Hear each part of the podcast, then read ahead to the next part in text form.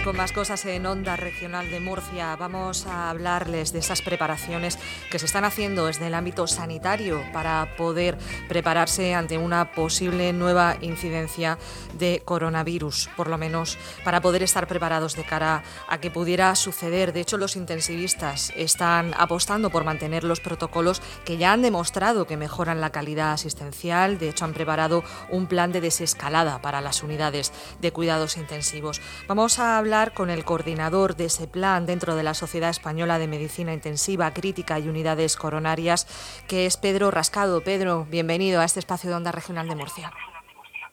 Gracias. Queríamos que nos comentara en qué consiste ese plan. Hemos podido leer previamente en un informe de la propia sociedad que lo que quieren apostar es, por una parte, que aquello que haya funcionado se pueda mantener posteriormente y también poder hacer las provisiones necesarias ¿no? para poder tener servicio de abastecimiento a la ciudadanía. Sí, bueno, nosotros desde la SEMICIUC eh, ya elaboramos al inicio de la pandemia el plan de contingencia para dar respuesta a la pandemia por COVID con recomendaciones sobre cómo organizar las unidades de cuidados intensivos para prepararse para un aumento de ingresos. Bueno, y ahora lo que hacemos es este plan, que es una continuación, por decirlo así, del plan de contingencia, eh, con recomendaciones para este momento de la desescalada, eh, teniendo en cuenta la posibilidad de que, el, de que pueda haber nuevos brotes, nuevos aumento de ingresos en las unidades de cuidados intensivos y hacemos recomendaciones tanto estructurales de cómo deben estar preparadas las unidades, de formación, de las actividades y recomendaciones en, general de, cómo nos tenemos que preparar para, la posibilidad de, que haya nuevos brotes. ¿no? Eh, todo basado en los conocimientos que, todo lo que hemos aprendido durante, durante este periodo pandémico. Eh, se supone, según nos comentan, que se están preparando sobre todo por si hubiera una mayor incidencia en el otoño, pero esto todavía tampoco está confirmado porque no se conoce el funcionamiento del virus.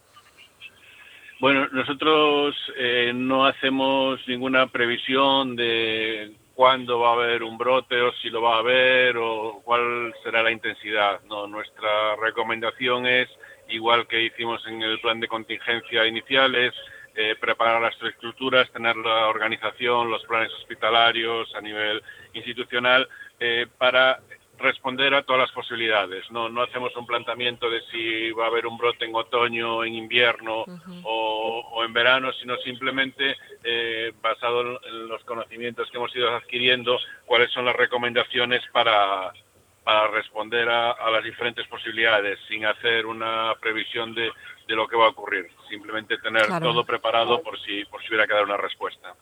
¿Cuáles son esas recomendaciones que ustedes hacen? Supongo que irá también en función de la dimensión de cada hospital, pero ¿cuáles son a nivel genérico?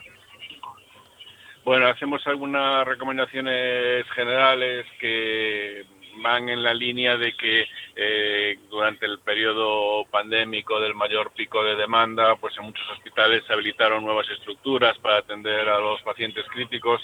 Bueno, algunas de las recomendaciones que hacemos van en la línea de mantener esas estructuras, aunque aunque no se necesiten durante algún momento, pues mantenerlas funcionales para, para poder volver a utilizarlas en un momento de pico.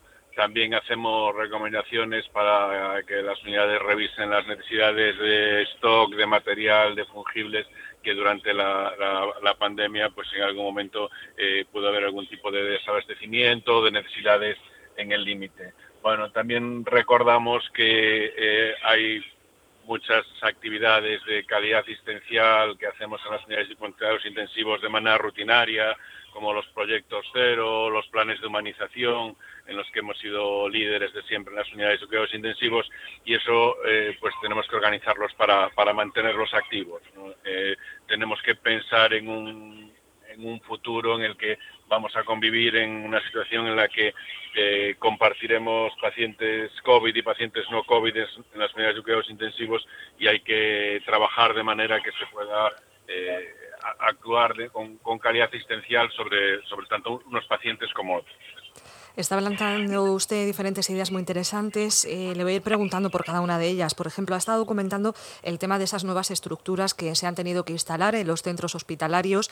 ¿Han funcionado de forma adecuada todas esas estructuras? Ya no solo en los hospitales, sino también me viene a la mente ese gran hospital de campaña que se hizo en IFEMA, en Madrid. Bueno, eh, nosotros hacemos recomendaciones sobre que esas estructuras, que las nuevas áreas que se abrieron en hospitales, pues se mantengan funcionales, ¿no? Esas eh, dieron posibilidad de atender más pacientes de los que se atendían habitualmente en las unidades de cuidados intensivos. Durante los próximos meses seguramente no se utilizarán porque igual no se necesitan por el volumen asistencial, pero eh, hay que tenerlas funcionales por si en algún momento se necesitan eh, utilizar. También es verdad que se hicieron eh, espacios fuera de los hospitales, ¿no? Y FEMA es uno de los ejemplos. Bueno, nosotros como tenemos esa experiencia, los intensivistas que participaron en la creación de las unidades de cuidados intensivos en IFEMA y en otras áreas que se hicieron fuera de los hospitales, pues con esa experiencia hacemos recomendaciones no significa que eso haya que volver a utilizarlo de manera necesaria, pero, pero sí que como tenemos la experiencia, el conocimiento de haber trabajado en eso, pues todos los intensivistas que participaron pues hacen recomendaciones en este documento por si en otro momento hubiera que desarrollarlo en una comunidad, en, en cualquiera de las comunidades, pues que, pues que se tenga esa experiencia y se pueda utilizar. ¿Hay diferencias entre comunidades a la hora de poder afrontar todo, toda esta preparación? Ha habido diferencias eh, evidentes en las comunidades en el impacto de la pandemia. Yo creo que eh, lo que tienen que hacer eh, las comunidades autónomas, y yo creo que lo están haciendo todos en los planes de desescalada, es eh, analizar cuáles son las necesidades y, en función de eso eh, organizar sus servicios de medicina intensiva y los servicios hospitalarios para, para, responder a esas necesidades que hubo durante la pandemia y las que pueden ocurrir posteriormente. ¿no? Cada una tendrá diseñar sus, sus planes. Es evidente que el impacto fue diferente en las diferentes comunidades y cada una tiene que hacer eh, los análisis para, para ver cómo responden los próximos meses.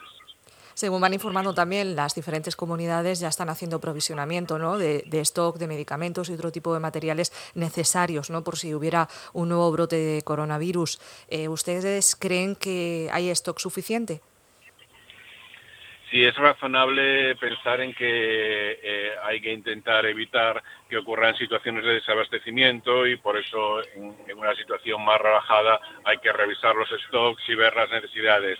Eso se está haciendo en los hospitales, en las comunidades y hay que seguir en esa línea. ¿no? Nosotros lo que hacemos son recomendaciones generales en base a lo que eh, vimos que ocurrió durante estos meses y cuáles pueden ser las necesidades de fungibles de tipo respiratorio para, para tratar la insuficiencia respiratoria, equipos de protección individual, bueno, todas las necesidades que hubo en estos meses para, para intentar en la medida de lo posible que si volvemos a otro pico eh, epidémico eh, no, no, nos encontremos en situaciones de desabastecimiento. Hay que, hay que intentar eso.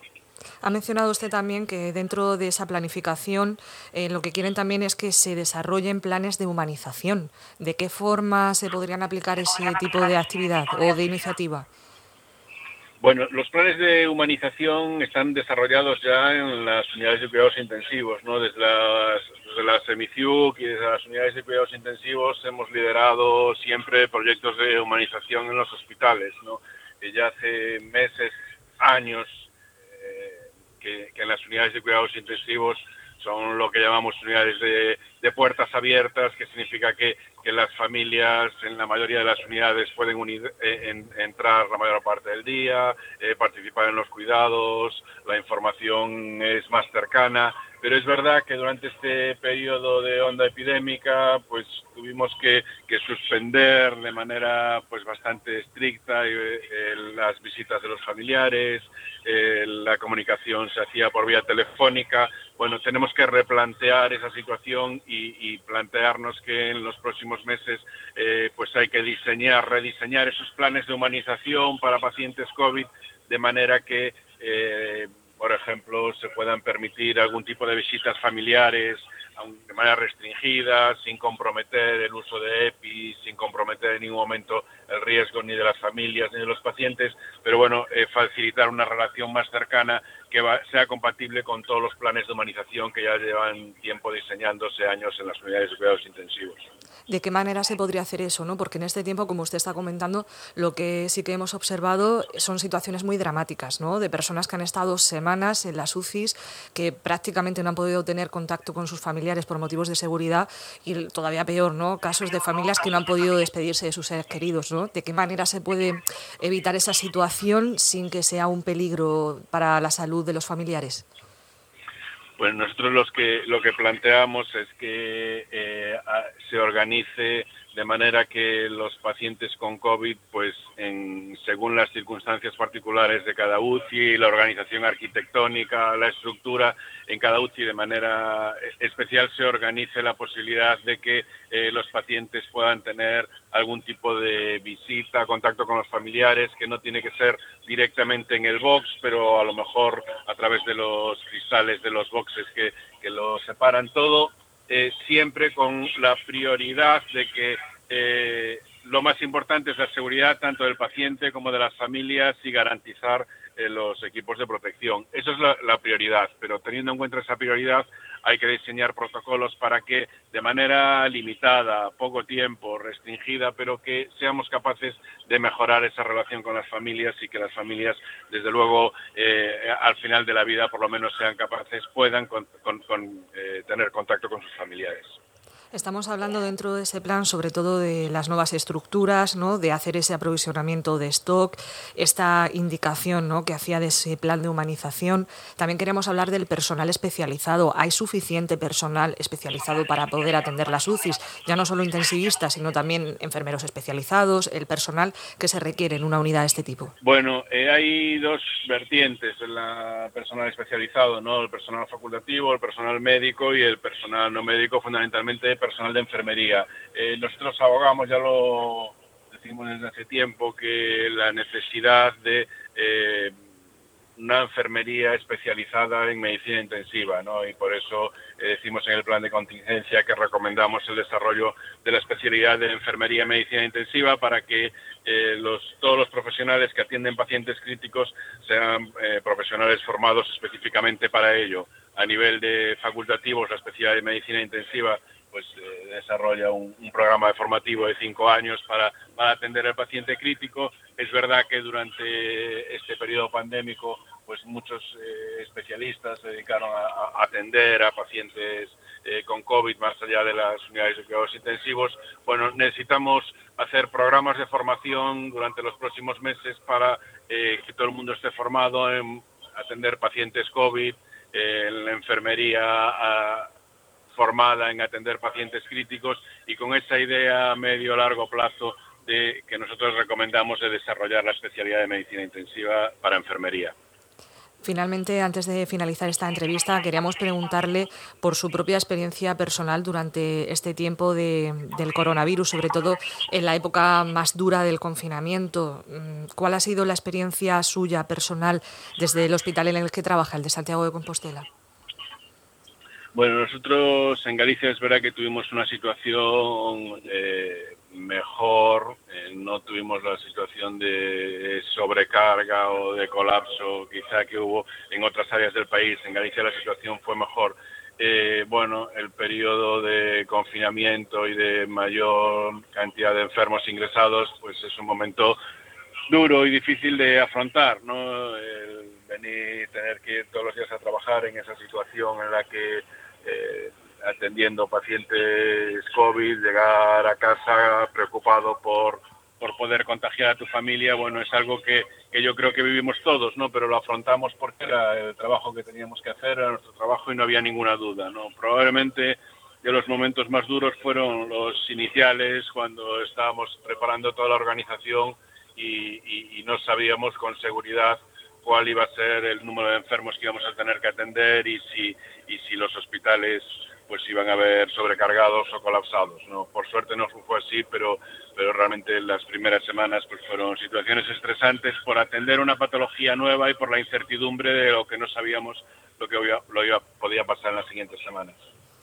Pues sí, la verdad que ha sido también un poco lo que nos han ido manifestando sus compañeros de otros centros sanitarios. Eh, Pedro Rascado es vocal de la Junta Directiva de la Sociedad Española de Medicina Intensiva. También ha sido la persona que ha coordinado el plan de desescalada para las unidades de cuidados intensivos que ha hecho esa sociedad. Muchísimas gracias por atendernos. Gracias a ustedes.